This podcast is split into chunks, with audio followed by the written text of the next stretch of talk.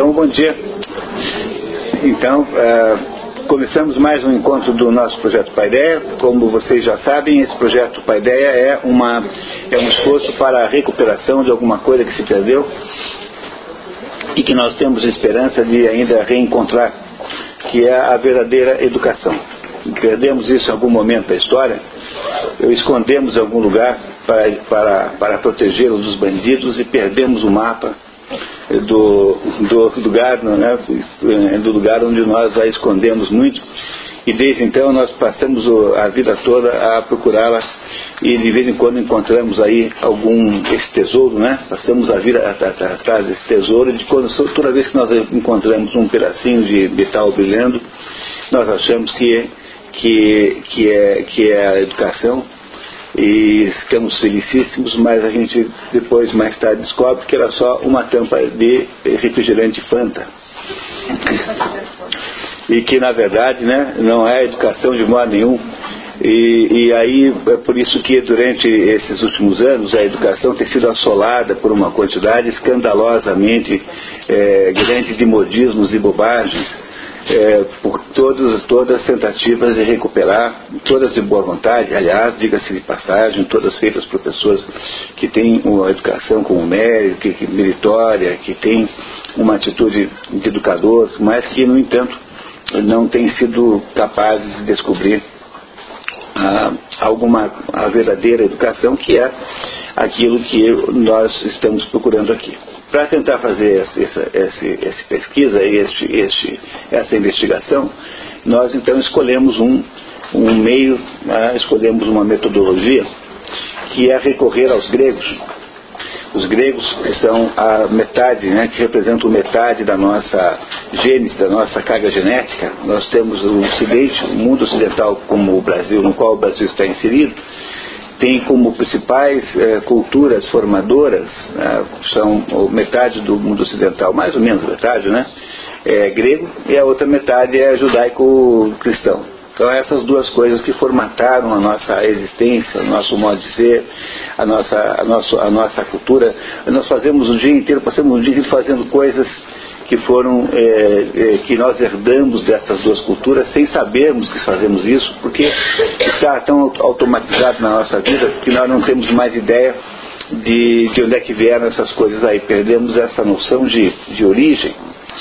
E, então, aí você vê como é importante a gente recuperar ah, o que há de, de, grego em cada um de nós, né? o que há de grego na nossa vida, e, e para isso é que nós escolhemos esse livro chamado Paideia, que é o maior estudo que foi feito até hoje sobre Uh, o, a, a, proposta educacional grega. Uh, paideia significa educação, mas no sentido não, uh, digamos, da palavra comum como se usa hoje, mas no sentido mais de formação de qualquer outra coisa.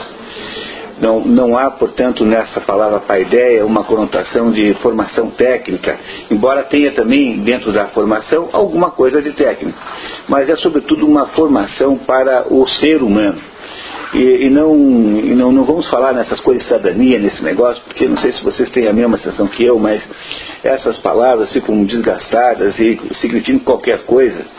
Não é? Bola murcha é chato, é difícil de chutar, ela não anda. E vamos então esquecer essas palavrinhas da moda. Nosso curso aqui é um curso antimodismos. Né? Repararam, né? Se tem alguma coisa que a gente não entra aqui, é em fria de modismos.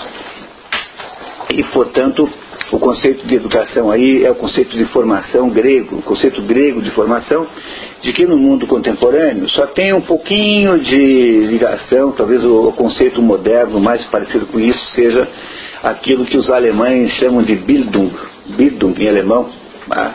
é, é, o conceito mais próximo do conceito grego de formação. A tese do Werner Jäger é de que todos, todas as ações gregas, todas as, as ações civilizatórias gregas, que são, que são eh, cronologicamente mais ou menos dividida, divididas no período clássico, em que as obras homéricas dominaram, depois no período teatral, em que o teatro dominou, depois no período filosófico, em que os filósofos dominaram, todas essas contribuições intelectuais eram fundamentalmente educacionais. Tudo que se fazia é, era para ensinar a criança grega, sobretudo a criança, os melhores padrões eh, que, que possam ser aprendidos, porque são os padrões equivalentes aos do cosmos. Para um grego, a ideia de cosmos é fundamental. Cosmos, para, em grego, significa ordem, e o contrário da palavra cosmos é a palavra caos. Portanto, para um grego, a civilização humana, a aventura humana, é uma aventura de estabelecer uma ordem equivalente à ordem do cosmos.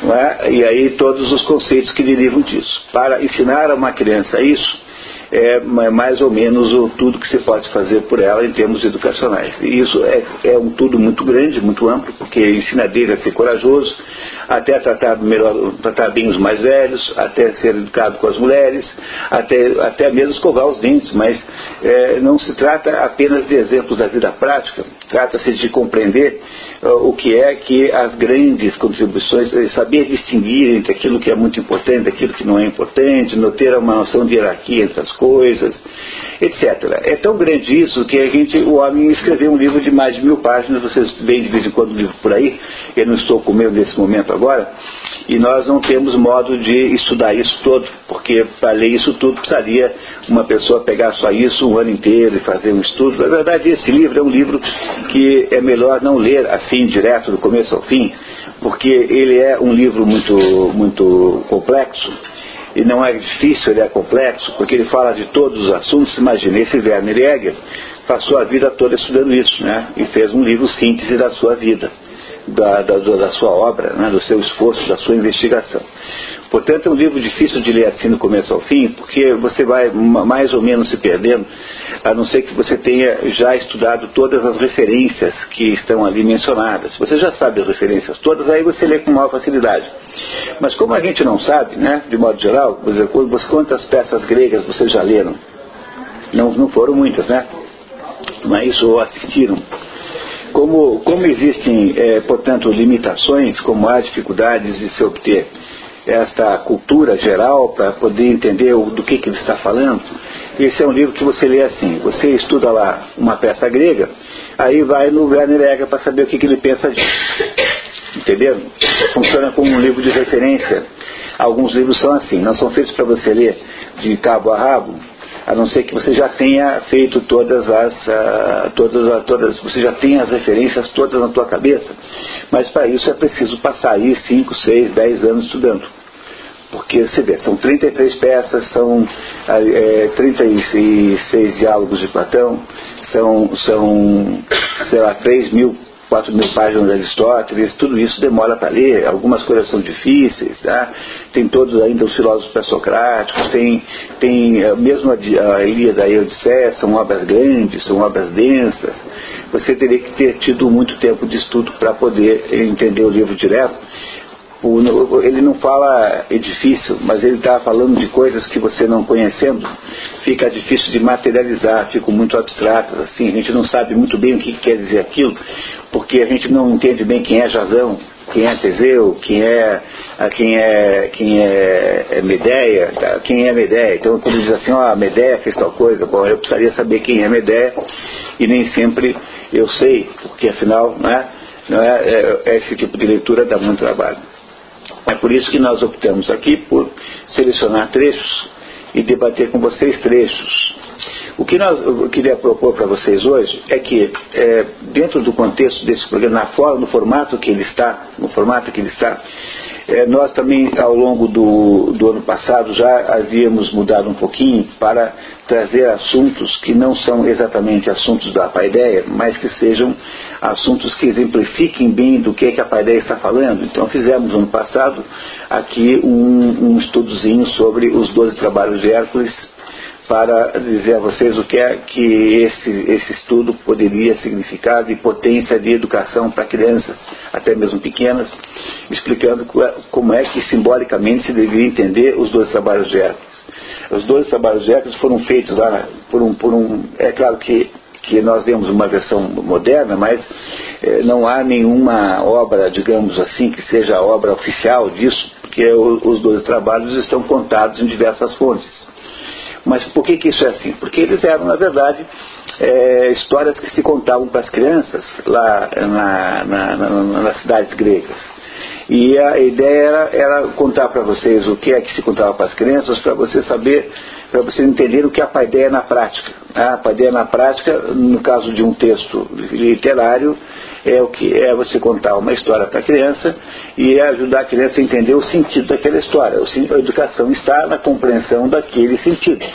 Porque quando você entende o sentido dos dois trabalhos, é como se uma espécie de luz acendesse assim dentro da sua cabeça. E é isso que significa que a educação aconteceu. Do mesmo modo que estamos fazendo esse ano o mesmo exercício com o Senhor dos Anéis, né, faremos hoje também, depois do intervalo, estamos lendo aí um resumo do Senhor dos Anéis, que é outro livro muito grande, também não daria para ler aqui inteiro de modo nenhum, a não ser que a gente ficasse aqui até setembro, não fosse embora, né, daí daria certo, né, mas isso não vai ser possível. Né.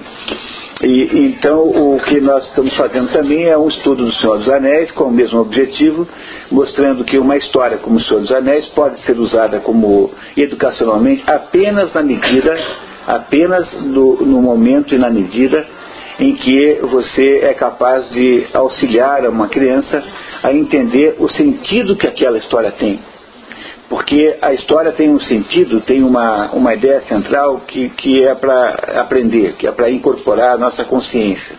Se você consegue fazer a criança entender isso, você a educou.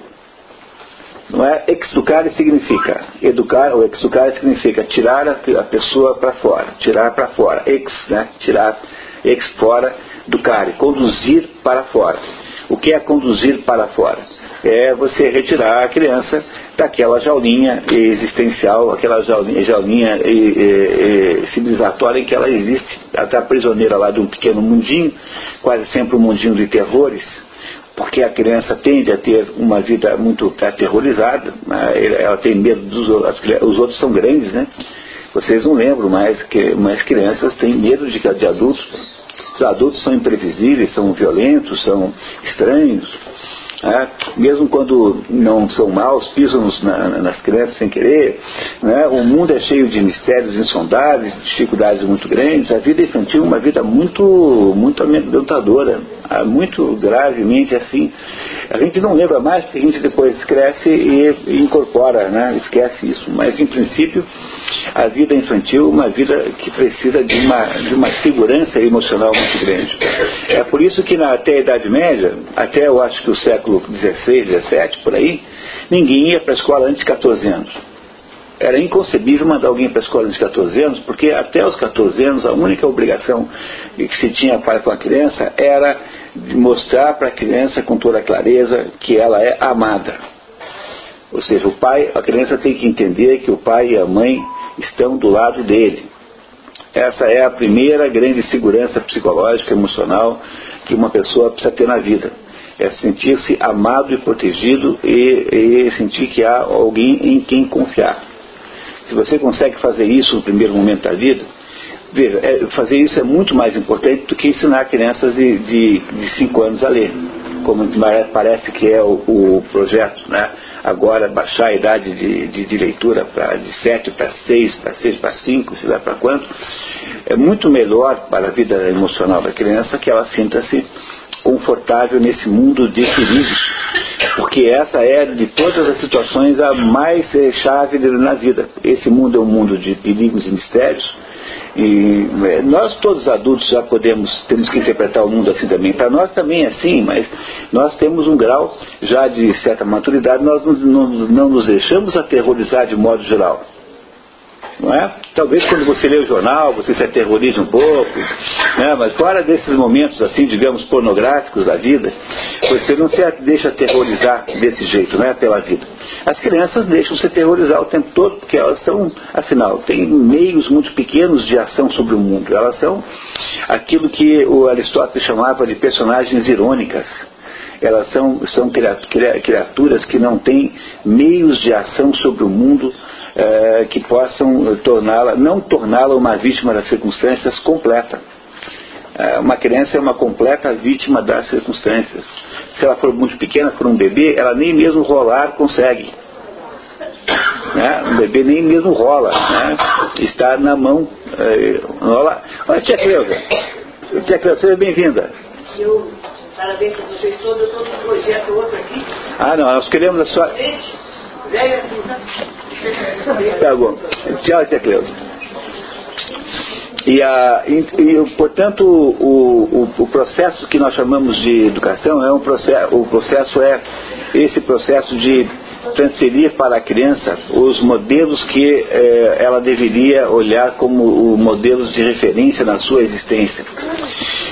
Por isso é que nós estamos fazendo esse esforço aqui, e como eu estava dizendo, uh, fizemos uma, uma, mistura de duas técnicas aqui. A primeira uh, continua sendo essa de ler aqui os nossos trechos da Paideia, do Werner Jäger, e o segundo passou a ser é, ler aí, fazer esse estudo pelo menos do Senhor dos Anéis, que está aí pela metade mais ou menos, acho que nem isso, falta um terço, né, alguma coisa, e, e entender como é que um livro como o Senhor dos Anéis, que é uma das maiores obras escritas no século XX, talvez a maior obra que um adolescente, uma criança pré-adolescente possa ler, talvez, é, não sei qual é a idade mínima para entender essa história, também tem isso, né?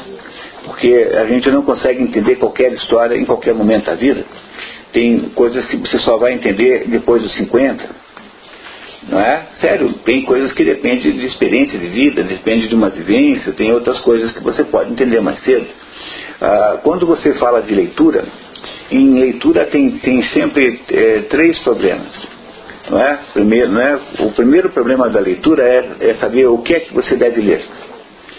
Ou, portanto, qual é o repertório qual é o cardápio que você deve ter? Como é, como é que é a sua biblioteca? Quais, quais são os livros que você deve ler? Porque nós estamos rodeados de livros que não valem nada. Da, da, desses milhões e milhões e milhões de livros que existem, a maioria não vale nada não vale nada nem o trabalho de lê-los, porque eles são livros ou sem importância maior, porque são livros apenas para passar o tempo, ou alguns são livros realmente equivocados e ruins. Portanto, lá desse universo de livros disponíveis, apenas um pedaço que interessa. Graças a Deus, hein? Já pensou se eu tivesse que ler tudo isso? Eu, eu de vez em quando eu entro numa, eu entro numa livraria assim, olho aqueles livros todos, depois fico meia hora lá olhando os livros, depois quando digo assim, ó, só vou comprar esse aqui. Ou só quem só estou interessado nele, daí me dá um alívio enorme, nossa, ainda bem, porque eu pensou se eu tivesse que ler tudo isso, né, e saio só com aquele livro debaixo do braço. Porque, de fato, às vezes na vida, uma, a coisa mais difícil é fazer essa lista. Uma pessoa que está aprendendo a ler de verdade, que sempre gostou de ler e está aprendendo a ler, tende a chegar num momento da sua vida e jogar toda a biblioteca fora. Porque na medida em que você vai aprendendo de verdade a ler, você vai entendendo quais são os bons livros, você vai descobrindo que, como todo mundo, você caiu nas armadilhas da vida e, e leu uma quantidade incrível de livros errados. Eu, por exemplo, li todo o William Reich, li todo o Michel Foucault, tudo inteiro. Assim. Não, que, não que eles não tenham algum valor, tem, é, sempre tem algum valor. Não é? Eu sempre digo que mesmo um relógio quebrado está certo duas vezes por dia. Né? Né? né? Mesmo o relógio quebrado, duas vezes por dia está certo. Portanto, não sejamos assim tão implicantes. Só que, antes de ter lido Michel Foucault inteiro, eu devia ter lido o, o Platão inteiro, o Aristóteles inteiro. É, e teria ganhado um tempo enorme na vida. Portanto, o primeiro problema é saber o que é que você lê. O segundo problema é saber em que sequência. Mesmo que você tenha a lista certa, saber em que sequência você lê é um problema tão grave quanto o primeiro, porque alguns livros pressupõem os outros. E descobrir essas sequências também é uma, uma espécie de aprendizado que você faz ao longo da vida. E que às vezes implica em você errar a sequência. E quando você erra a sequência, você perde um pouco de tempo, natural. Né? E o terceiro problema é como ler. Qual é a metodologia certa de leitura? Para que você possa, de fato, pegar o conteúdo do livro. Porque o livro tem um conteúdo que não está ele está é aparente, ele está ali à disposição, mas ele não é um conteúdo explícito. Ele implica que você faça alguma, algum trabalho de algum trabalho de, de, de perfuração geológica não é prospecção geológica, tem que cavar uns buracos no livro para achar o, o, petróleo que está lá embaixo. E isso não, não literalmente, né? É, nos livros a gente não deve fazer buraco no livro nenhum, tá? de preferência, tá? No livro a gente só escreve com lápis mole, lápis 5B, 6B, máximo 4B, aquele, aquela, aquela, se o livro for seu também, né? Porque se for da Fatipa, acho que não é uma boa ideia escrever nos livros da FIFA. Né? Se o livro for seu, é melhor, você pode escrever com lápis mole nele. A única intervenção que você deve fazer no livro é encapá-lo, sem usar durex, por favor, porque usar durex é sempre ruim. E, em segundo lugar, você usar, você usar uh, lápis, lápis mole para escrever comentários. Se você não conversar com o livro, você conversa com o lápis. Se você não conversa com ele, ele não responde. Mas se você conversa com o livro, ele começa a conversar com você, é notável o efeito que isso resulta. É muito difícil estudar de verdade sem fazer anotações no livro.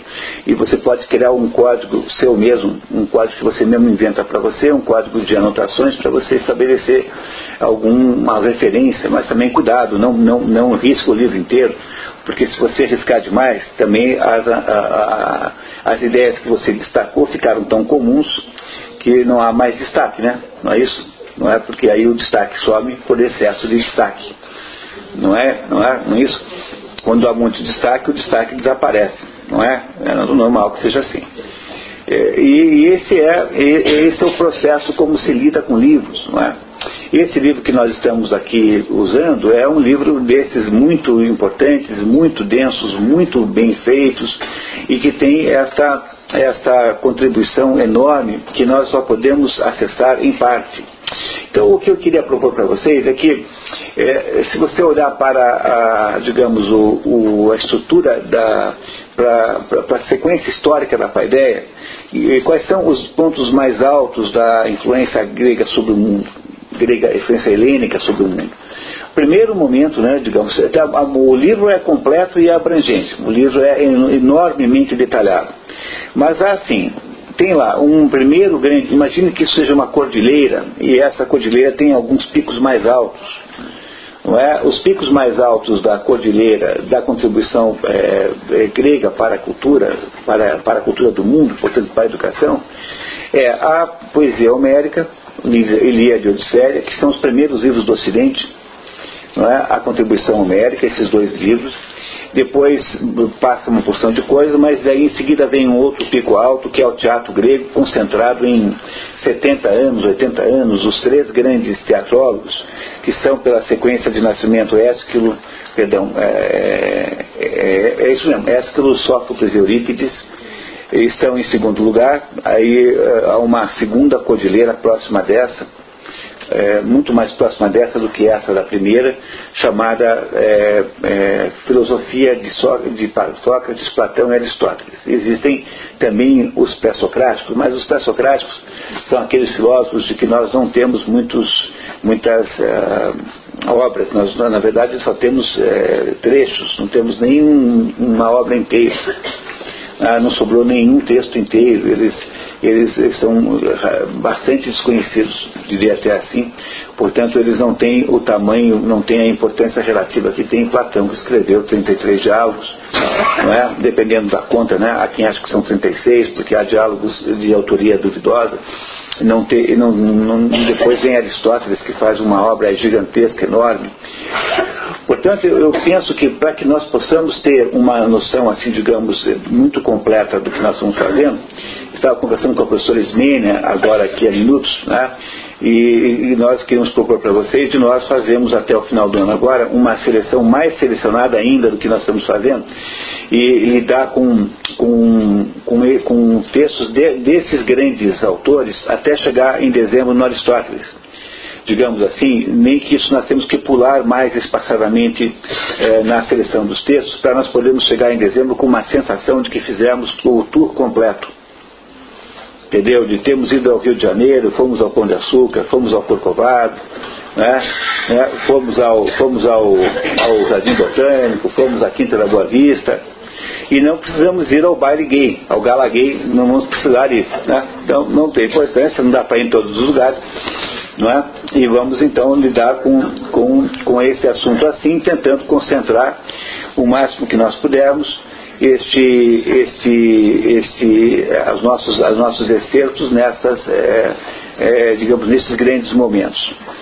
É, no final do ano, quem está aí há dois anos, muitos de vocês imaginam que estejam aí há dois anos, né? nem todos, mas terá tido uma visão muito completa do que tenha sido a contribuição grega para a cultura do mundo. Portanto, nada, nada é tão grande em termos educacionais como isso, porque isso é a verdadeira educação. Nós imaginarmos encontrá-lo em algum lugar, encontramos então sobre aqui, debaixo do nosso próprio nariz. E só não sabíamos que estava ali, não é? E talvez estejamos aí eh, relativamente imunizados contra ah, os modismos que assolam desgraçadamente esse assunto. Não há nenhum assunto tão, ah, tão capaz de, tão, tão, tão ah, ameaçado por modismos como educação. Educação não é para fazer modismo. Educação não é para formar cidadão, não é para formar agentes é, ecológicos, não é, não é para formar chatinhos militantes. Isso não, não é para educação. As crianças já são chatas suficiente sem que vocês melhor, piorem, entendeu? Tornando-os, entendeu? Insuportáveis, né? E as crianças não, não têm, elas precisam entender e participar da grande aventura cultural humana e não dar isso a elas é uma pena, porque nós as, as tapeamos tentando transformá-las em, em guardas mirins da ecologia, quando na verdade elas precisam entender um pouco melhor as coisas fundamentais da vida. E sonegar essa informação, sonegar isso para elas é um, é um desastre de proporções indescritíveis, porque elas não saberão contar a mesma coisa para os seus filhos. E nós vamos assim de modismo em modismo sem que nós consigamos fazer qualquer avanço é, realmente é, é, que me parece ser fundamental. Vamos lá então, pessoal.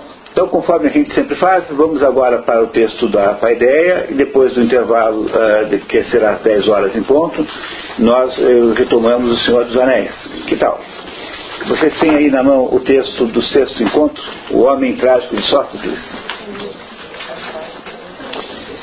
Um dos problemas com esses autores é, antigos é que a gente não sabe nada da vida deles, porque nessa época não havia o personalismo artístico que tem hoje, né?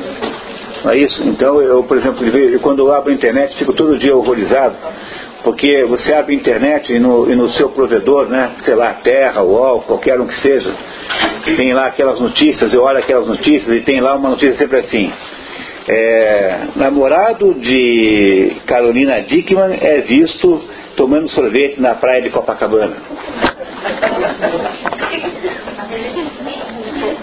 Eu fico imaginando o seguinte: qual será o interesse que o mundo pode ter? Tá? Não no, na, na, Carolina Dickman. Tá? E muito menos no namorado da Carolina Dickman, e muito menos no ato de tomar sorvete em Copacabana. Não é um negócio, uma futilidade tremenda, se for pensar bem? É, qual é o, qual que é o significado disso? Né? O significado disso é que nós queremos uma sociedade personalista em que as, as entidades, os indivíduos, né, passam a ter uma dimensão existencial completamente falsa, passam a existir a partir. É o, é o fenômeno é, BBB, não é aquele negócio da televisão, BBB? Quem, quem, é que são aqueles, aquelas pessoas? São pessoas comuns, algumas, algumas delas umas nulidades perfeitas, não é? é que têm como característica principal serem bonitas e serem agradáveis à vista, e elas então transformam-se em assuntos de admiração e divinização pública, elas são vistas como deuses que aparecem ali em determinados horários, não é? E vocês acompanham daí a, a ascensão e a queda dos deuses. É, no fundo, a, a transformação da, da, vida humana numa, numa espécie de culto não é? E, e, isso acontece sobretudo com o artista moderno, porque o artista moderno é um sujeito com um ego tão grande, tão grande, tão grande, que ele não consegue sair de casa às vezes porque esbarra na, na, no, no, na porta, não consegue passar pela porta. O artista moderno é um, uma pessoa de um personalismo enorme, ele, ele tem que estar o tempo todo dizendo quem é, colocando a sua marca em todas as coisas, ele tem, ele se for um artista plástico, ele vai virar desenhista de embalagem de sabonete para que o sabonete tenha lá a marca do Romero Brito, por exemplo, coisas assim.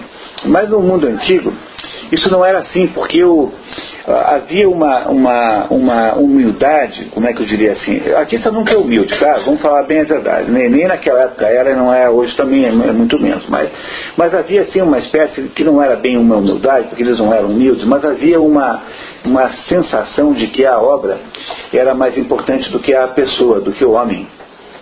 Por isso, você, você vai ver aqueles quadros na Europa, nos museus, eles não são assinados. Velázquez, que foi o maior pintor do mundo, o maior pintor da história, é Velázquez. Ele não assinava quadros. Como é que você sabe que o quadro é de Velázquez? Porque uh, a pintura tem caligrafia, né? Você olha para um quadro você sabe quem pintou. Se for um pintor com personalidade artística, ele não consegue esconder o seu tipo de pincelado, o seu traço. E também essa é a razão pela qual é possível falsificar quadros. Basta que um sujeito habilidoso perceba como é que como é a pintura, como é que é a técnica de pintura de Van Gogh e ele faz um quadro que parece do Van Gogh. É, há muitos e muitos quadros falsos do mundo, alguns tão, tão bem feitos, é, tão bem falsificados, que não podem ser quase distinguidos dos originais. Entenderam isso? Que há aqui um fenômeno interessantíssimo esse fenômeno interessantíssimo é o fenômeno da transformação do artista em, em coisa mais importante do que a obra. E no mundo antigo, é, não só nós não tínhamos essa mesma coisa, sobretudo nas artes plásticas, como também nós não tínhamos um culto à personalidade do, do, do autor, é, que é comprovado pelo fato de que, por exemplo, é, o maior de todos os, os, poetas da língua grega, que é, é Homero, é um fulano que a gente não, nem sabe se existiu. De Homero não se sabe nada, sabe-se que era cego, só isso, e que era um poeta cego. E fora isso não sabe mais nada dele. Tanto é que não sabe nem onde nasceu. Na Grécia há uma meia dúzia de cidades que disputam ferrenhamente o privilégio de ter sido a cidade natal de Homero. Fazem lá pesquisas para tentar provar, mas são os modernos que estão preocupados com isso, porque um grego não estava preocupado com isso. Desses três aí eh, teatrólogos, Ésquilo, Sófocles e Eurípides, nessa sequência, né, também não se sabe muita coisa. Olha, sabe-se assim, que o primeiro deles, que é Eurípides, é um sujeito que teria sido soldado, eh, lutou na Batalha de Salamina, eh, que é uma das batalhas em que os gregos venceram os persas, na guerra entre os gregos e os persas, e julgou que esse que essa vitória, que a sua participação nessa batalha tenha sido o maior dado biográfico da sua vida, porque teria havido um epitáfio que de fato nunca foi encontrado, e nesse epitáfio é, Ésquilo teria mandado escrever que, uh, o, que ele foi o sujeito que, que, ajudou a vencer a Batalha de Salamina, quer dizer, ele colocou aquele êxito militar acima da sua própria obra. Sabemos que ele era uma pessoa muito, ah, assim, digamos, reservada e que teria morrido porque uma águia teria derrubado uma tartaruga na sua cabeça. O que é uma morte performática. Né? Não é? Nem todo mundo consegue ter uma morte assim. A morte mais performática que eu conheço é do Silva Jardim. Alguém tem, conhece alguma rua chamada Silva Jardim na sua cidade? É muito comum em. Silva Jardim é um, é um jornalista carioca que no tempo da, do final da, da, do Império era, ele era republicano, era um daqueles sujeitos assim é, muito, muito exibidos e fazia discursos, aqueles discursos contra o imperador. E o Silva Jardim foi para a Itália e caiu dentro do Vesúvio. Tá? Veja que não é todo mundo que consegue ter uma morte dessa, né? Uma morte original, nessa, né? Caiu no Vesúvio e deve ter morrido, porque nunca mais reapareceu. Desde então não se soube mais dele. Desde 1880, alguma coisa, o homem está sumido. Ah, não é uma coisa incrível alguém ter uma, uma morte desse tipo? Pois esse, esse primeiro Ésquilo teve uma morte assim. O segundo, Sófocles, que é esse que nós vamos estudar agora, este Sófocles é, de todos os três, o que tem mais biografia. Por quê? Porque este Sófocles era tido e havido como o, o charmosíssimo e encantador Sófocles. Era um homem de, de muita, muita, muito charme, um sujeito educado, um sujeito agradável, que tinha, assim, portanto, uma capacidade enorme de atrair amigos, simpatias para ele. E é de todos os três o que tem, portanto, mais comentários sobre ele. O terceiro também é muito comentado, Eurípides, mas o terceiro é de ter sido um homem irracível, insuportável. É, um sujeito que ninguém conseguia aguentar, comenta-se até mesmo que o cachorro dele teria se suicidado.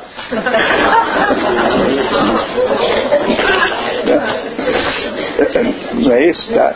O que, aliás, foi o que aconteceu com o gato do João Gilberto que, que queria cair do prédio lá em Salvador, mas não caiu, pulou certamente do prédio, porque vocês imaginem que morar com o João Gilberto deve ser uma experiência equivalente de, de desgraça assim, existencial. Né? Mas contados para vocês essas três fofocas, né? Eu me sinto aqui agora como um colunista social da, do teatro grego, tá O Leão Lobo do, do aqui da, do, da educa, do quê? Da revista Caras. Tá? Então, tendo eu feito essas fofocas todas, eu só queria insistir no fato de que não se sabe muito sobre essa gente, porque não havia nessa época um culto de personalidade do artista. Quando você passa para a filosofia, em seguida, de Platão, o que é que se sabe? Muito pouco. Teve um sujeito chamado Diógenes Laércio, que depois, bem mais tarde, escreveu um livro chamado A Vida dos Grandes Filósofos, para fazer comentários sobre a vida dessas pessoas. Mas é o único trabalho que se conhece de comentar, comentários sobre esses antigos filósofos, e assim é muito discutível, porque é um trabalho cheio de fofocas, ah, ah, muito, algumas muito inadequadas, assim. Mas Platão mesmo nunca contou a vida dele. Ele, na, numa das cartas que sobraram de Platão tem alguma coisinha. Aristóteles, por exemplo, é, não se sabe nada de Aristóteles. A única coisa que, que, que ele deixou sobre ele foi uma carta, uma carta testamento, que ele ia morrer e deixou uma, um testamento em que ele faz comentários sobre é, para quem ficariam as coisas, tal, em que há uma revelação do modo como ele pensava, de um homem de uma generosidade extraordinária, assim, de uma grandeza pessoal extraordinária. Mas fora isso não, não sabemos nada, portanto é difícil é, começar pela biografia. A verdade é que Sófocles é o continuador do teatro de, de Ésquilo. Ésquilo é o primeiro que vem e, e, que tem ainda um teatro, se vocês lembram da nossa última conversa sobre isso, que já faz talvez mais de mês, né? É, se vocês lembram um pouquinho disso, Ésquilo tem um teatro em que fica claro sempre a submissão do homem, a, dependência do homem às situações da vida, porque o teatro grego é, que eu estou falando aqui é o teatro trágico. E, e, a tragédia tem essa natureza. A tragédia é uma situação da vida em que, embora você faça tudo certo, embora você tenha todo o cuidado de se esforçar para fazer tudo certo, você, na verdade, acaba levando uma rasteira do destino. Porque na vida acontece isso de fato, realmente, concretamente. Não é? A gente tem uma expectativa de que as coisas deem certo, mas nem sempre dão. Você não consegue vencer. Por que, que é assim? Porque há um negócio chamado destino, chamado previdência.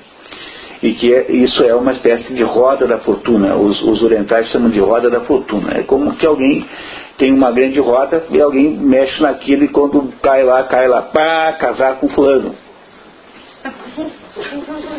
Entendeu? E esse fulano não era bem quem você imaginava casar, mas acabou casando com esse. Uh, veja quantas pessoas casam com quem de fato querem, né? é muito difícil. De modo geral, casa-se assim com uma, uma, uma mulher que uh, aceitou topar você, quer dizer, não é para quem os seus defeitos não são tão, não são tão relevantes assim. Né? Não é isso? Não é, não é assim que é assim que, que faz, né? Quer dizer, a vida é cheia de coisas assim. E, e como os, os gregos tinham a percepção profunda disso, eles dizem que essas coisas são produzidas pelos deuses, são os deuses agindo. Um oriental dirá que, que é o, a roda da fortuna, e um católico, um cristão dirá que é, o destino, que é a providência. Tá? São três maneiras de falar da mesma coisa. Para um grego significa ação dos deuses, para um oriental, para um chinês, para um, um, um japonês, para alguém de cultura oriental, é, para um indiano, sobretudo, é a roda do destino, e para um, para um, cristão é a, a, providência, porque o cristão acha que, embora o destino seja completamente caótico, e de fato caem para você umas loterias da vida que você não sabe o que, caiu, é? é? mas no fundo, no fundo deve ter alguma boa razão pela qual aquilo aconteceu. E essa razão está associada ao plano de Deus para a sua vida. E, essa, e esse plano de Deus para a sua vida você não sabe, talvez só vai saber no juízo final.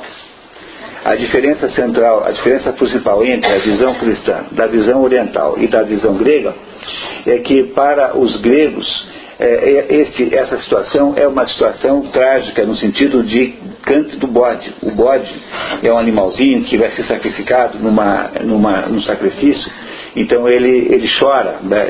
ele, ele, ele, ele lamenta. Portanto, para um grego, ah, esses fatos imponderáveis da vida são a parte da desgraça, da, a parte, digamos assim, é, trágica da condição humana. Tra, tra, tragédia é isso, significa canto do bode. A palavra tragédia é canto do bode.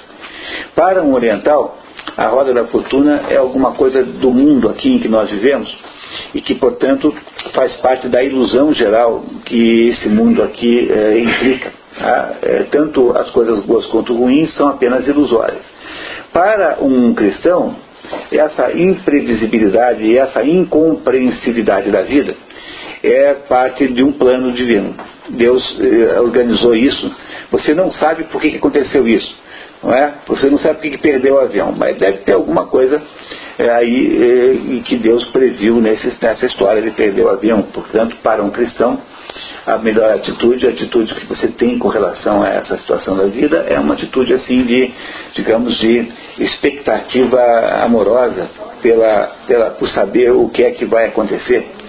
É, eu recomendo fortemente que vocês mostrem um filme para as crianças chamado, chamado Um Pequeno Milagre. Já disse aqui, queria insistir muito que vocês não perdessem a chance.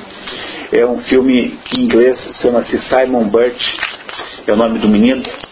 Né? E o, o, filme em português chama Um Pequeno Milagre, que é a história de um menino que nasce com todos os, os aleijões que você possa imaginar o menino lá nasce anão, ah, nasce com, com aleijão, com a quadril aleijado, nasce muito pequeno, ele, ele é praticamente cego, ele é praticamente surdo, é muito feio. Tiveram que colocar insulfilme na incubadora para não assustar os outros bebês na, no, na, na maternidade. Então, o menino é tão feio, tão feio, que o pai e a mãe esquecem a criança na maternidade quando, quando vão embora né, né, de tão feio que é o menino. E esse menino, apesar de ter, esse menino, apesar de ter essa, essa, essa, essa situação muito desfavorável, né, de ser um menino que não tem as condições pessoais de sucesso, ele tem a convicção de que ele é daquele jeito por alguma razão. Família do amigo dele apoia Só tem um amigo, né? só tem um único amigo que é, que é um órfão de pai tem uma mãe muito bonita, é a mulher mais bonita da cidade, né? Eu acho que não, não vou contar mais, porque senão eu vou estragar o filme.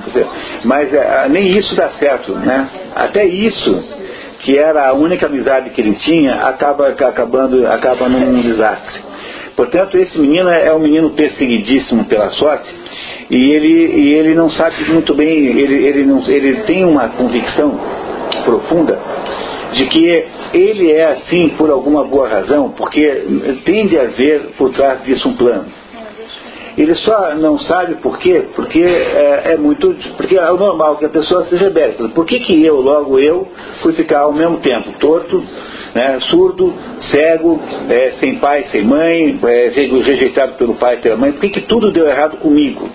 É uma coisa que a gente, de modo geral, faz, né? Você deve ter lembrado, se você for lembrar da sua vida, você já deve ter achado um belo dia que o mundo estava totalmente contra você e que tudo deu errado ao mesmo tempo. Tendo muito menos razão para achar isso do que o, do que o, o Simon Burt. Porque o Simon Burt, de fato, é um sujeito desgraçado pela vida, assim, não é?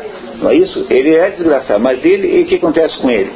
Ele não se deixa tomar por essa atitude de essa atitude de, de, de, de desânimo e de, de revolta, e ele eh, desenvolve a convicção de que ele é assim por alguma razão.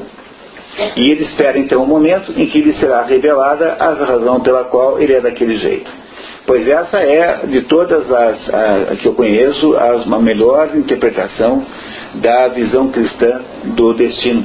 que me parece que é imprescindível para entender nossa própria vida. Portanto, se vocês precisam contar para as crianças, sobretudo se você tem crianças que têm um nível social ruim, que tem um nível social mais baixo, que tem dificuldades, se você está na escola mais, na escola mais pobrinha, onde tem as crianças com maiores problemas de, sei lá, enfim, de, até mesmo se for numa cidade maior, de delinquência, enfim, se for, uma boa maneira de conversar com elas é mostrar o filme e, e ajudá-las a entender isso. Vocês estão entendendo que isso é educação de verdade? Porque, de alguma maneira, vocês estão contando para elas como é o modelo cristão né, de percepção da vida humana. Né, é isso? Mas, enfim, então, entrando finalmente no assunto, o que nós vamos entender agora é um pouquinho é, como Ésquilo, é, como Sócrates vê o, o, a condição humana, o que é que o teatro de Sócrates significa, lembrando que o de Ésquilo, que o antecede, é o antecede, mas eles são todos contemporâneos, desde o momento em que os três se conheciam, estavam vivos os três. Ésquilo, Sófocles e Eurípides estavam vivos na mesma época. Eles disputavam os mesmos festivais de teatro, não é? Portanto, eles são contemporâneos. Né? É claro que o Ésquilo é muito mais velho do que o Eurípides, mas como as pessoas duram 60 anos, então tem um lá de 25 e o outro de 60 e se conhece. Né? E por causa disso, né, o, o, cada um desses teatrólogos gregos, ele representa sempre um passo à frente. Se Eurípides é um teatrólogo, que, se, perdão, se o primeiro que é o Ésquilo é um teatrólogo que via sobretudo essa, essa, esse aspecto, digamos, trágico da condição humana, de nós estarmos submetidos a um destino que nos manipula e nos, e nos submete às suas rédeas e, às suas, e, a, sua, e o seu poder e a sua autoridade, Sófocles já começa a ter uma ideia, já começa a desenvolver a, a perspectiva humana desse assunto. Sófocles deve ter feito muito sucesso na sua época, porque enquanto o, a, o teatro de, de, de Ésquilo, que é o primeiro, é um teatro duro e implacável, o teatro de Sófocles é um, um, teatro emotivo, porque afinal as personagens agora começam a, a, a, lidar com essa tragédia num ponto de vista humano. Portanto, há uma mudança de foco de um teatro de um para o outro, que nem sempre é fácil de perceber quando você lê as peças, não é? Porque a gente, a gente é, como tudo parece muito parecido, mas há sutilezas que estão assim. E é isso que o, fará aqui o Sócrates, porque se enquanto o Ésquilo vai falar sobre o mundo trágico, Sócrates já começa a falar sobre o homem trágico. E ajuda então o homem a lidar, do ponto de vista de paideia, portanto educacional, lidar com a existência trágica.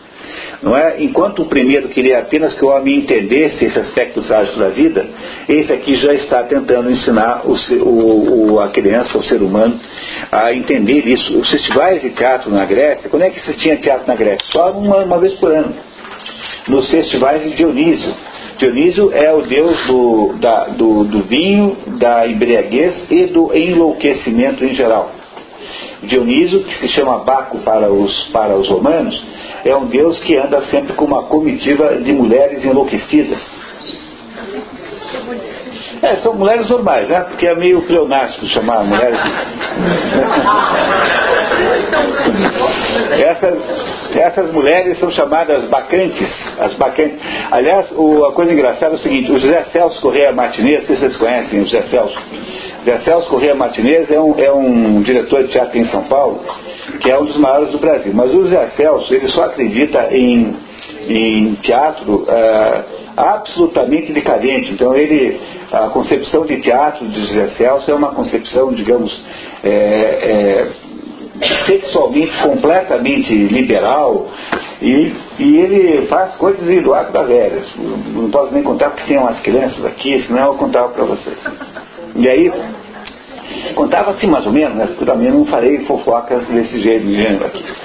Mas o, o, a única peça do, do teatro grego pela qual ele se interessou são as bacantes, as bacantes de Eurípides, porque tem lá um momento que tem uma, uma mega orgia, então ele resolveu achar aquilo bacana porque ele eh, poria no palco uma orgia também, né? daí é absolutamente adequado para a sua perspectiva teatral, o Zé Celso, né?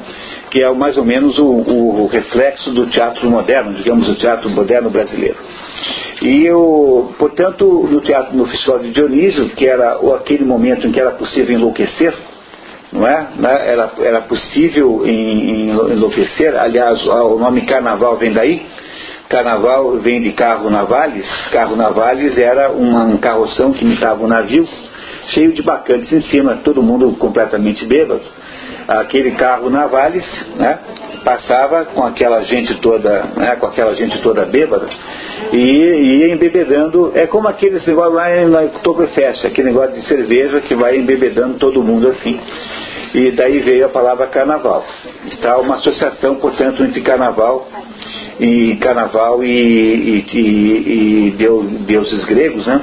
E o Dionísio, então, nesse, nesse festival havia concurso de, de teatro. Cada concorrente apresentava três tragédias que tinham uma ligação entre si, portanto eram trilogias, e apresentava uma comédia. Três tragédias e uma comédia. E o, e o, e o Ésquilo e os Sófocles e Eurípides disputavam um contra o outro, e cada ano ganhava um. Não é? O Sófocles, se não me engano, ganhou 13 vezes, não tenho certeza agora. 13, 13 anos ganhou o concurso. E ele vai agora, o Werner Egger vai nos contar então, não é? O que é que nós temos que entender sobre o teatro de Sófocles, sobre o ponto de vista educacional. Vamos lá então? Eu precisava de um leitor. Você me ajuda, Inês?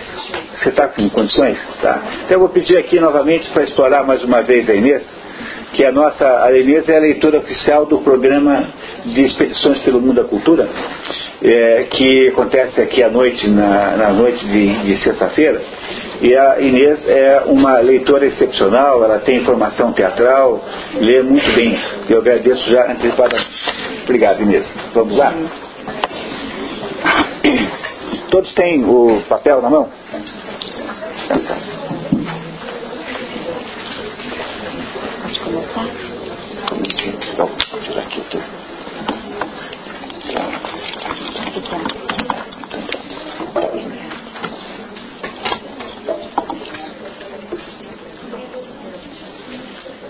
No final, do, no final do nosso curso a gente faz a montagem das bacantes brincadeira, brincadeira. A gente chama o Zé Celso. Vamos lá. O Homem Trágico de Sófocles, página 321. Um escultor de homens como Sófocles pertence à história da educação humana como nenhum outro poeta grego num sentido inteiramente novo. É na sua arte que pela primeira vez se manifesta a consciência desperta da educação humana. Porque olha só que interessante, né? Se o que veio antes, seu Ésquilo, porque os três são maravilhosos, os três são grandes uh, poetas, são maravilhosos.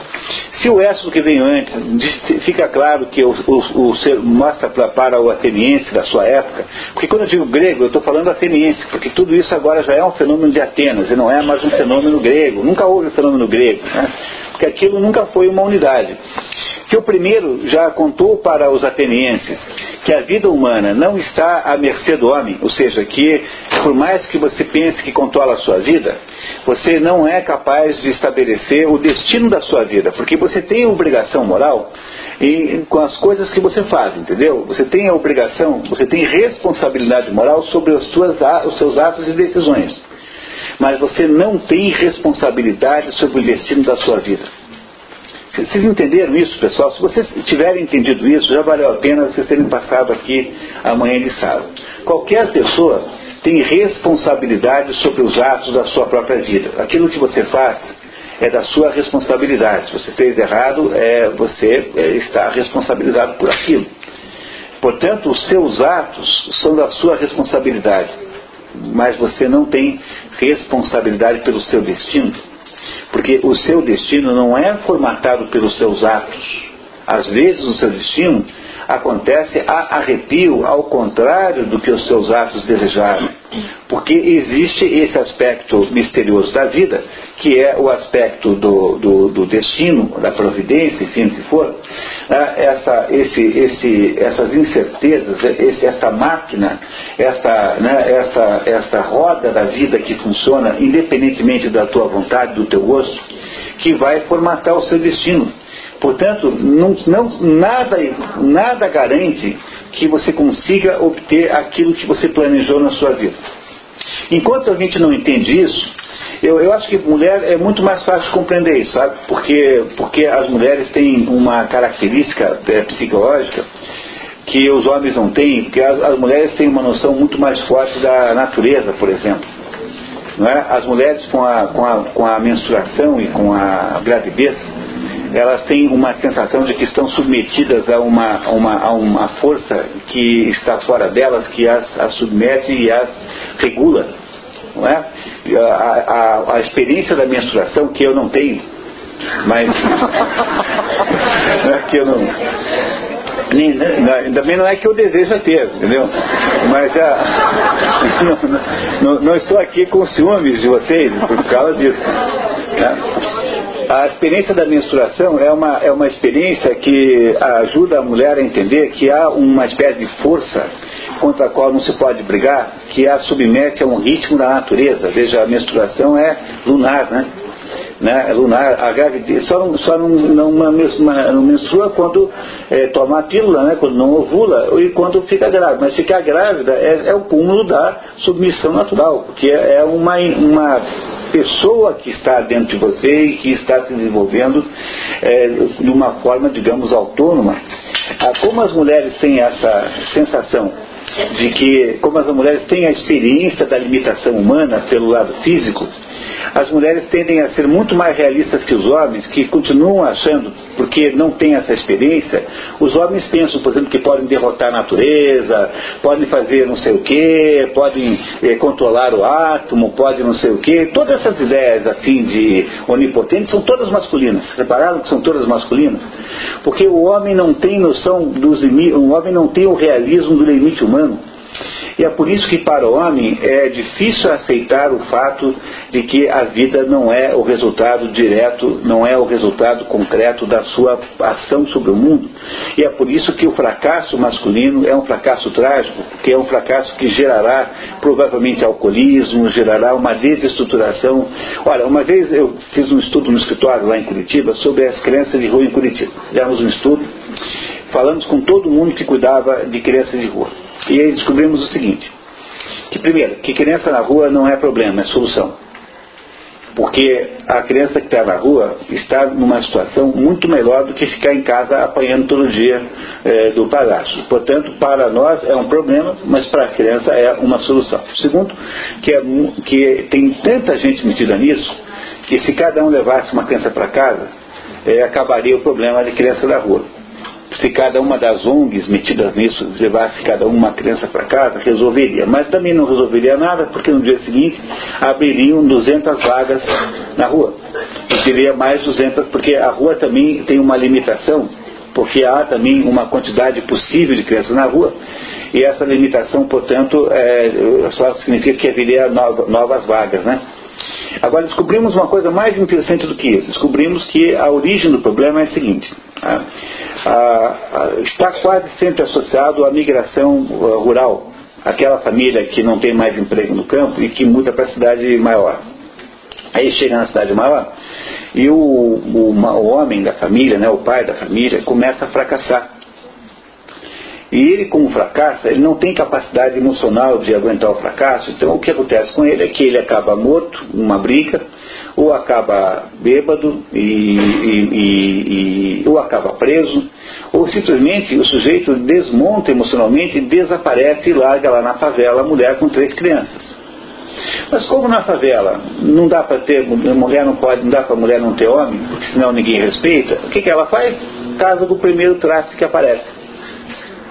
E esse traste que, que violenta e bate nas crianças. E as crianças então todas fogem para a rua, porque na rua pelo menos ela tem aquela sensação que é uma sensação real de liberdade, né? Porque afinal agora eu posso fazer o que eu quero, entender? Ninguém me manda lavar a orelha. Não é? Assim, a menina não vai para a rua, raramente, né? porque a menina na rua corre um risco imenso, né? O menino vai para a rua. E aí você tem a população de rua montada a isso. É muito mais difícil o fracasso do homem para a mulher, porque a estrutura psicológica do homem não é, é uma estrutura que tem uma quantidade de ilusões tão grande, tão grande, tão grande, que a mulher não tem, porque a mulher tem uma noção de realismo existencial muito maior. A mulher é muito mais realista do que o homem é. Como o homem tem essas auto-ilusões, o que acontece quando você, quando você perde as ilusões? Você cai num, num fenômeno psicológico chamado depressão. O que é depressão? Depressão é o que acontece com você quando você perde as ilusões sobre alguma coisa. A depressão é um processo de cair na real. Na verdade, isso é a origem da depressão. A depressão é quando você perdeu as ilusões. E é por isso que o, o, para um homem é difícil dizer que há uma força maior do que ele, que, que é capaz de, de é capaz de, de, de dominá-lo, né? porque o homem é cheio de atitudes completamente insensatas. Uma, uma das razões pelas quais a minha ex-mulher disse que separou de mim é porque eu chegava numa cidade que eu nunca tinha estado na vida e tentava achar um endereço sem perguntar para ninguém.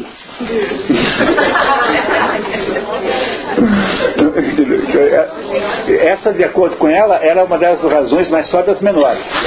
Das men... Entenderam? Eu não sei se você tem essa. Seus homens são assim de modo geral? O seu marido também é assim? Está vendo? Ah, compreenderam que isso é então, pessoal, só concentrando aqui, se entendendo que isso é um ato de onipotência, é, onipotência é um ato masculino, porque o homem não tem noção das limites da vida, porque eles não menstruam. Se os homens menstruassem, eles teriam uma ideia dos limites pessoais, da impossibilidade de dominar a natureza, por exemplo. O homem acredita piamente que é capaz de dominar a natureza. Mas ele não é capaz de dominar a natureza nenhuma, mas ele acha isso. Por isso que apareceu o primeiro dizendo, olha, a nossa vida não é o resultado da nossa deliberação unilateral. A vida da gente tem como desfecho uh, um resultado qualquer que não depende do que você fez.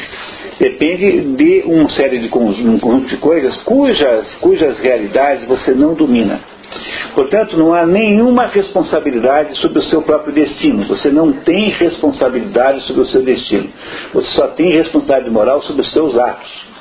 Aí sim, e quando chegar no juízo final, o que Deus vai investigar não é o seu destino, é os seus atos. É, por eles é que você vai responder. O seu destino, olha, Deus vai dizer assim, ó oh, meu filho, você levou um azar na vida, não sei o quê, mas olha, aqui tem agora a vida eterna toda, pô. O que, que é 30 anos de sofrimento para quem vai viver a vida eterna bem? É, e você vai dizer, pô, que verdade, que besteira, como eu estava exagerando, como eu era bobo naquela época. Vai ser uma coisa mais ou menos assim, entendeu? Não é isso? Agora, o destino que você tem, na verdade, você não controla. É isso que disse Ésquilo para os gregos, para ensinar as crianças, né, para ensinar o cidadão grego. Disse isso para eles. Agora, o que fará Sófocles? Sófocles irá dar uma ideia da, da, da, do comportamento humano frente a isso. Entenderam como é que você progride de Ésquilo para Sófocles? Então vamos continuar, por favor. Vamos lá é algo totalmente diverso da ação educadora no sentido de Homero, ou da vontade educacional no sentido de Ésquilo. Pressupõe a existência de uma sociedade humana para a qual a educação, a formação humana na sua pureza e por si mesma, converteu-se no ideal mais alto. Isto, porém, só é possível a partir do momento em que uma geração, após ter vivido duras lutas interiores para conquistar o sentido do destino, lutas de uma profundidade esquiliana, coloca o humano como tal no centro da existência. Para Ésquilo, para, para o anterior, quem está no centro da existência é o destino, são os deuses. Agora é o homem que está no centro do destino. Ele vai olhar para. Ele não está em desacordo com o outro, só que ele está olhando da outra perspectiva. É? Antes era o destino olhando para o homem, agora é o homem olhando para o destino. Essa é a diferença de perspectiva que há entre esses dois aí, entre o Ésquilo e, e, e o Sófocles. A arte com que Sófocles cria os seus caracteres é constantemente inspirada pelo ideal de conduta humana que foi a criação peculiar da cultura e da sociedade do tempo de Péricles. Na medida em que aprendeu esta conduta no que a sua essência tem de mais profundo, tal como a deve ter experimentado em si próprio, Sófocles humanizou a tragédia e fez dela o modelo imortal da educação humana, de acordo com o espírito inimitável do seu Criador. Quase se poderia considerá-la uma arte educativa, como em outra época e em condições de tempo muito mais artificiais o foi a Batalha de Goethe no Tasso, para descobrir a forma na vida e na arte. É, essa é um Tasso, é, Torquato Tasso é uma peça de Goethe que tenta muito mais tarde, né, porque Goethe já é aqui século XIX, pertinho de nós, né, fazer a mesma coisa. Está fazendo essa referência não tem importância. Simplesmente a palavra educação tem-se, por força de múltiplas associações, diluído e perdido o contorno, de tal modo que não é possível usá-la com inteira liberdade. Protágoras fala da educação da alma por meio da verdadeira euritmia e euarmostia. Essas duas palavras significam que é o, ambas estão associadas à, à, à harmonia. Uma está tá explicado em seguida, tá? Olha ali, é só continuar na sequência. A justa harmonia e o justo ritmo devem nascer do contato com as obras da poesia da qual receberam as notas. Protágoras já é um filósofo pré-socrático, é alguém que vem depois do teatro, ou mais ou menos na mesma época, mas que não chegou ainda a antes de Platão, a Sócrates e Aristóteles, que são os verdadeiros filósofos. É esse, esse Protágoras, entre as suas diversas ideias, está essa, de que, de que uh, a poesia serve para você estabelecer o ritmo da vida. Quer dizer, a poesia tem uma beleza intrínseca que é essas duas palavras, o ritmo certo e a harmonia certa, né? A harmonia certa é o ritmo certo, são para você imitar essa, imitar na sua vida isso. É como se a, a vida humana entrasse na frequência do belo.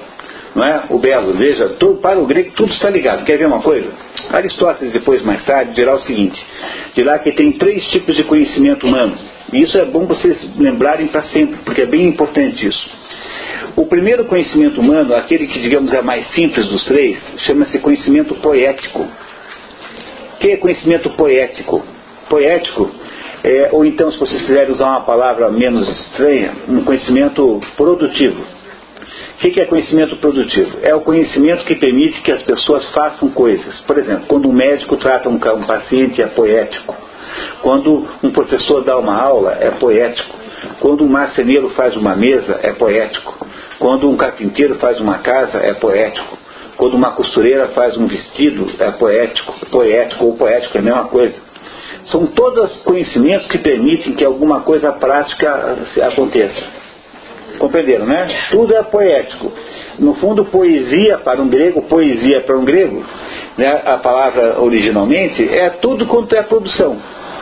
Poesia é tudo quanto é produção. Hoje em dia a poesia é só verso, né?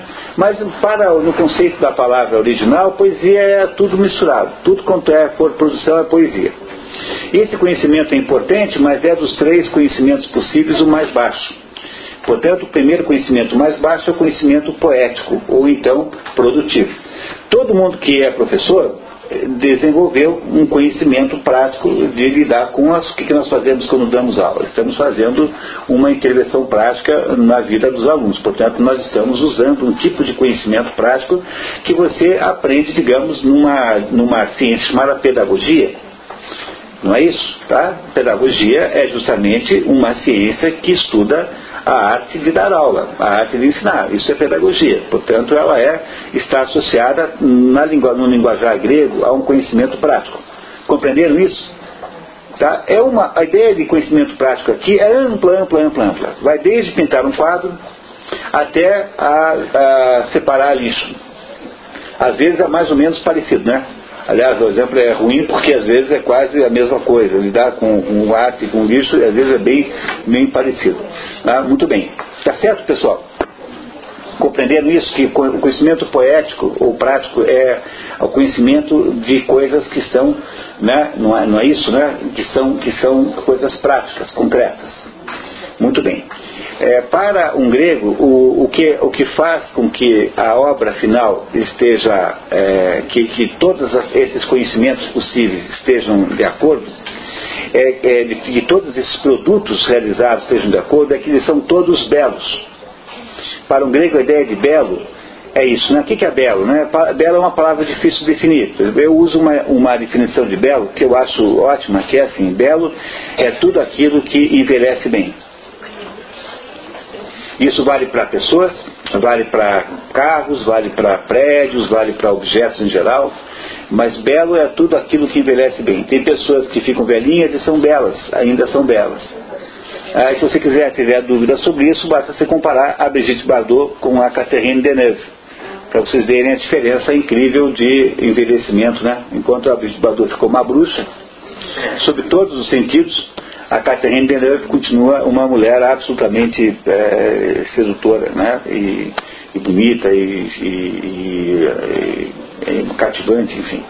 Bom, mas seja como for, né? o primeiro tipo de conhecimento mais baixo é o conhecimento daquilo de, da arte de fazer coisas.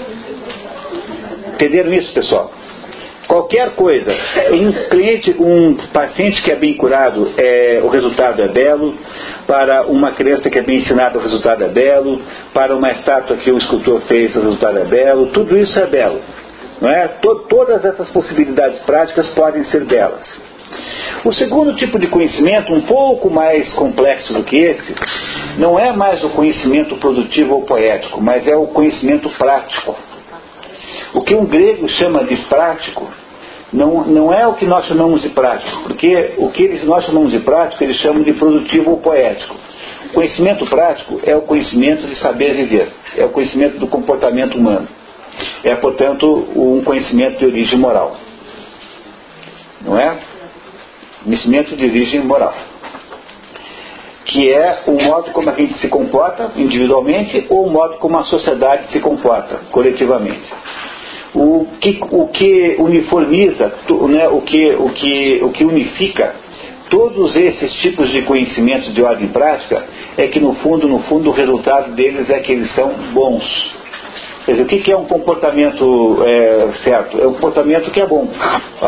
Socialmente bom, pessoalmente bom. Portanto, para um grego, o segundo tipo de conhecimento, o conhecimento prático, é um conhecimento da sabedoria de vida, saber viver bem com justiça, com, com integridade, com honestidade, etc. E por último, há o nível mais alto de conhecimento, que está bem em cima, que é o conhecimento que se chama em grego de conhecimento teorético, ou conhecimento teórico. O conhecimento teorético ou teórico é o conhecimento das coisas apenas para conhecer as coisas que é o conhecimento, por exemplo, da ciência e da filosofia. E o conhecimento da ciência e filosofia, ele deságua no que? No que é verdadeiro. Como para, como para o ser humano esses três conhecimentos estão sempre juntos, porque afinal de contas a gente sempre tem um pouquinho de cada um, para um grego, portanto, o resultado do mais baixo, que é belo, o resultado do que está acima, que é bom, e o resultado do, do que está acima é, verdadeiro são a mesma coisa. Para um grego, o belo, o bom e o verdadeiro são a mesma coisa. Eu não sei se vocês repararam no que isso significa para é, efeitos educacionais aqui. Se eu estou dizendo para vocês que isso é assim do ponto de vista da paideia grega, significa o seguinte, que uma, um processo de educação que funcione de verdade é um processo que pressupõe que a criança precisa aprender a ter um comportamento bom, precisa aprender a fazer coisas bonitas, quer dizer, o trabalho escolar tem que ser bonito, a, o material escolar tem que ser limpo, a roupinha que ela está usando tem que ser limpa, não pode ser velhinha, pode ser remendada, não tem problema, mas tem que ser limpo, porque é muito diferente uma criança remendadinha de uma criança suja e descuidada e ela tem que ter uma capacidade de entender o mundo à verdade. Portanto, a educação, no ponto de vista grego, se você olhar para isso, é a, o desenvolvimento na criança de, de atingimento do bom, do belo e do verdadeiro. Eu, eu sempre digo que eu tenho uma, um plano assim existencial, um dia eu vou poder fazer, de fazer uh, um trabalho com mulheres pobres, de ensinar essas mulheres pobres a fazer coisas bonitas. Só isso fazer, por exemplo, um prato de comida com o mesmo preço, pode ser um prato bonito e um prato feito. um prato, né? um modo de fazer um feijãozinho, é, fazer ikebana, fazer, uh, aprender a fazer canteiro, de plantar florezinhas. Esse, uma dona de casa, uma, uma mãe de família, que consegue criar na sua casa um clima de beleza, já está fazendo um terço do problema do trabalho, porque aquelas crianças que estão ali já têm um contato com o belo. Não é? E, e, quem não tem contato com o belo tem dificuldade de descobrir a verdade e tem dificuldade de descobrir o bom. Por quê? Porque aí passa ter uma doença que em grego significa aperocalha. Aperocalha significa aperos, aperos é insuficiente, calha é beleza. Aperos significa, quando a, a criança vive cercada de lixo, quando a pessoa tem uma vida cercada de lixo, essa pessoa tem uma dificuldade de fazer a educação completa. Por isso que se você tem é, o, o, o, o, ideal né, para você poder ajudar essas pessoas pobres que empurram carrinhos, não é você é, é, melhorar as condições de trabalho, é você conseguir arrumar um meio dela poder ter uma vida que não esteja mais ligada ao convívio, ao convívio com o lixo porque a, a, o contato com o mundo, com o mundo, digamos assim, feio, mal, de, de, de restos, é, um, é, é uma doença, chama-se aperocalha. Aperocalha escreve com K, aperocalha, como a gente fala assim, aperocalha sem H na frente, né? A-P-E-R-O, né? Calha. A, aperocalha significa ausência de beleza, é uma doença. Portanto, para poder educar as pessoas, é preciso também fazer com que elas aprendam pequenas coisas muito bonitas. Eu sempre conto a história de uma professora que eu conheci em Faxinal do Céu, que, que uma professora japonesa, brasileira, que foi para o Japão, nesses programas lá, né, nesse negócio de emprego no Japão, e ela mandou a criança, o filho para a escola no Japão, e a, e a professora mandou com uma lancheira, botou lá uma, uma garrafa de, de café com leite e colocou lá um sanduichão e tal, e chegou na escola, no dia seguinte a professora disse que falar com ela em casa. Falou assim para a mãe, né? Falou assim, olha, tá errado, tá errado, o certo é pouquinha coisa muito bonita. Daí criança vai dizer, mamãe me ama. Entenderam que coisa extraordinária que é isso? Não é? Que, é o, que é o conceito do sushi, né? do sashimi, que é o conceito da, da, daquele pouco bem feito, porque, porque você precisa, para educar as pessoas, que elas estejam associadas a um contexto de beleza. Porque o bom, o belo e o verdadeiro são a mesma coisa. Entenderam isso, pessoal? Está clara tá clara essa ideia? Muito bem, então vamos continuar aqui com Ésquilo, por favor, vamos lá.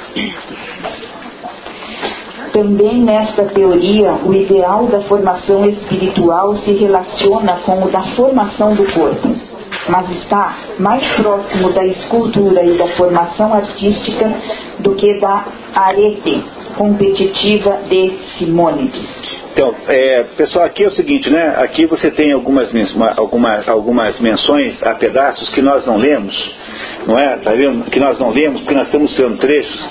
É por isso que de vez em quando aparece alguma coisa que a gente não sabe o que é. Não se preocupem, quando é importante eu aviso. Arete é o nome grego para, para, para é, é, é, nobreza, mas no sentido, arete é no sentido de virtude, arete é virtude. É, os gregos dizem que são duas deusas, lembra do, do, da história de Hércules? Quando Hércules está indo lá para Tebas, ele encontra duas mulheres na rua, Arete e Edoné. Edoné é, Edoné é a deusa, uma mulher que representa os prazeres da vida. De onde vem a palavra hedonista, por exemplo. Né? Uma vida hedonista, uma vida para prazeres. E tem uma outra mulher que representa a virtude. E aí elas dizem para ele assim: escolha uma de nós duas. A primeira atitude que faz Hércules, o primeiro impulso, é ficar com a Edonê. Ele anda um pouquinho com ela, de repente ele para, pensa melhor, volta e pega a arete. É, arete é o contrário da Edonê, porque arete significa virtude e a virtude eventualmente significa uma repressão dos prazeres, ou seja, algum sacrifício para se ter virtude. Esse é o sentido de arete que está aqui.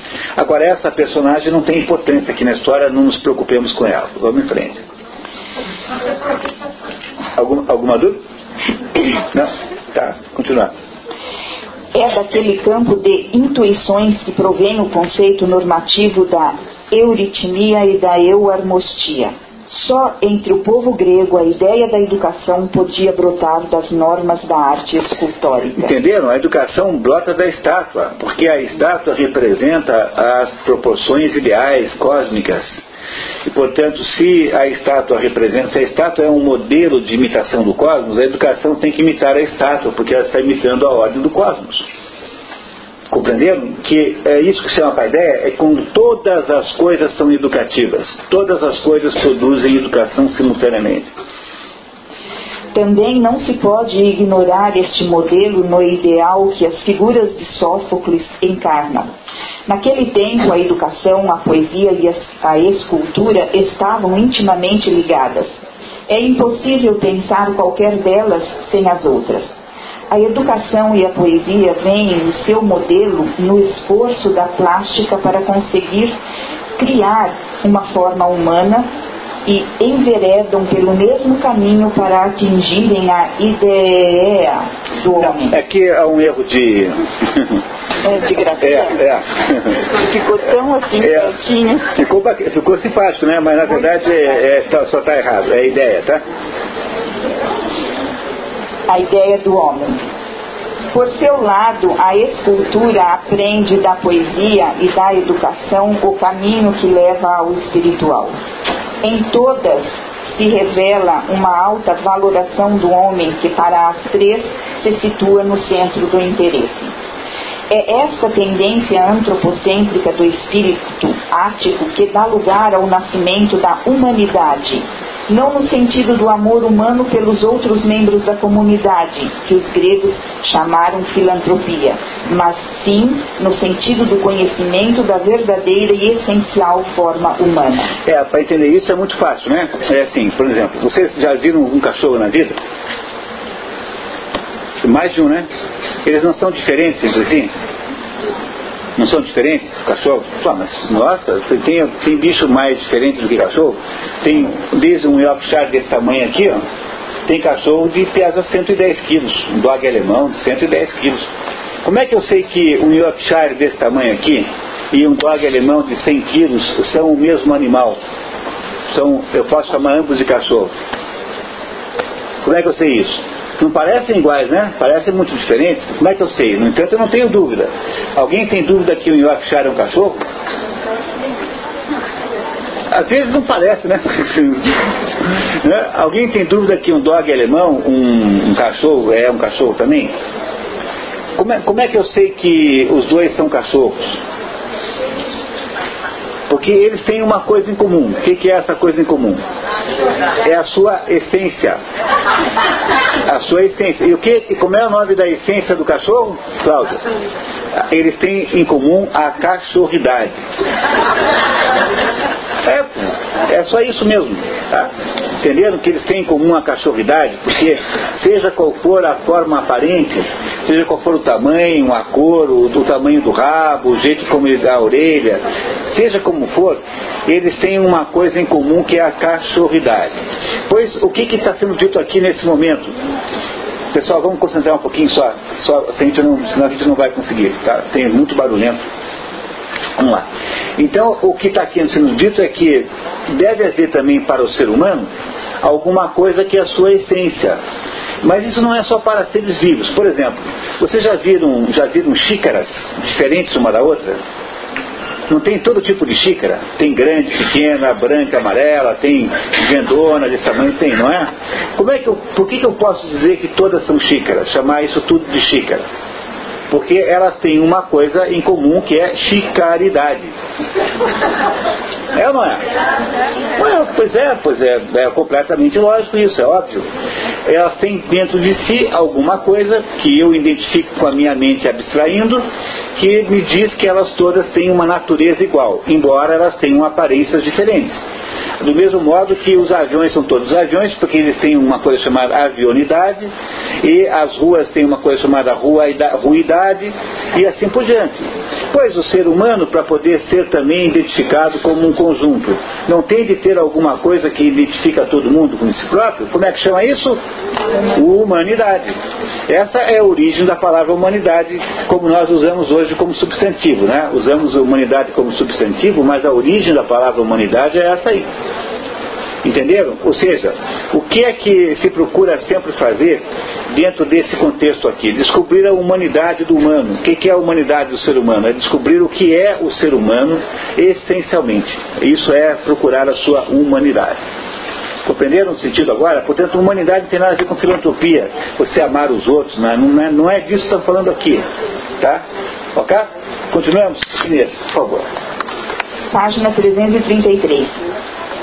É altamente significativo que Sófocles tenha retomado o tema de Édipo pouco antes da sua morte.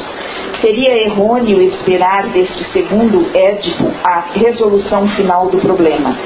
Quem tentasse interpretar neste sentido a apaixonada autodefesa do velho Édipo, a sua repetida insistência em que foi na ignorância que realizou todos os seus atos, confundiria Sófocles com Eurípides. Tá, então peraí, olha só, olha só o que ele disse aqui, hein, pessoal, importantíssimo, hein?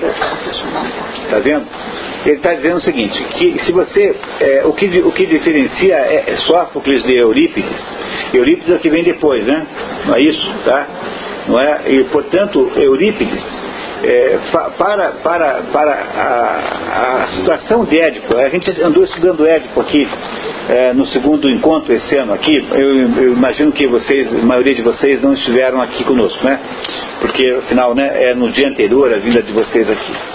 E a, o que ele está querendo dizer é o seguinte, que numa situação como a de Édipo, que é aquele sujeito que inadvertidamente, sem saber, mata o pai e casa com a mãe, é? mata o pai lá e casa com a mãe Jocasta, a, a, atitude que tem a personagem frente àquela situação é, muda conforme os três, os, três, os três poetas aqui em questão. Para o primeiro, que é Esquilo, interessa sobretudo entender que o Édipo foi vítima de uma, de uma, de uma trapaça do destino. Ele é uma vítima do destino. Ele foi enganado pelo destino não é isso? Foi enganado. Para o segundo, que é, que é Ésquilo, que é esse que nós, é, que é o Sófocles, que nós estamos estudando hoje, é, interessa muito mais o que Édipo sentiu ao se defrontar com aquela situação e como é que ele imagina que seja a sua, o seu posicionamento humano naquele negócio. E o terceiro, o terceiro, Eurípides, está muito mais interessado em dizer assim, puxa, mas poderia ser diferente esse negócio se eu pudesse ter feito de outro jeito. Entenderam como a, a diferença entre os três poetas, os três teatrólogos gregos acontece? É isso que ele vai explicar para nós agora, tá? Não é isso? Então, continuamos, vamos lá. Nem o destino, nem Édipo são absolvidos ou condenados. No entanto, é a uma luz mais alta que o poeta parece encarar aqui a dor. E um último encontro com o velho peregrino sem descanso pouco antes de chegar ao seu termo. A sua nobre natureza continua inquebrantável na sua força impetuosa, apesar do infortúnio e da velhice. A consciência ajuda-o a suportar a dor, essa velha companheira inseparável que nem nas últimas horas o abandona. Esta imagem agreste não dá nenhum lugar à ternura sentimental. No entanto, a dor torna Édipo venerável. O coro sente-lhe o terror, mas ainda mais a grandeza, e o rei de Atenas recebe o mendigo cego com as honras devidas a um hóspede ilustre. Era no solo ático que ele devia encontrar o último repouso, rezava um oráculo divino. A morte de Édipo está envolta em mistério. Sai sozinho e sem guia para o bosque e ninguém mais o volta a ver. Tão incompreensível como a senda da dor pela qual a divindade conduz Édipo é o milagre da salvação que no fim o espera. Os deuses que te feriram, de novo te porão de pé. Não há não há olhos mortais que possam ver este mistério. Só se pode participar nele por meio da consagração à dor. Não se pode saber como, mas a consagração à dor aproxima-o dos deuses e separa-o do resto dos homens. Agora repousa na colina de Colono, na pátria querida do poeta, nos bosques sempre verdejantes das Eumênides, em cujos ramos cama o rouxinol canta Deve ser, não acho que não. Cama, é cama, né? É. Em cujos ramos cama o rouxinol. Nenhum pé humano pode pisar o lugar, mas é dele que irradia a bênção para toda a terra da África. Vamos entender isso aqui, pessoal. Isso aqui é tão bonito, é tão extraordinário, sabe? Que é assim. Eu, vou contar para vocês o que aconteceu com o Édipo, né?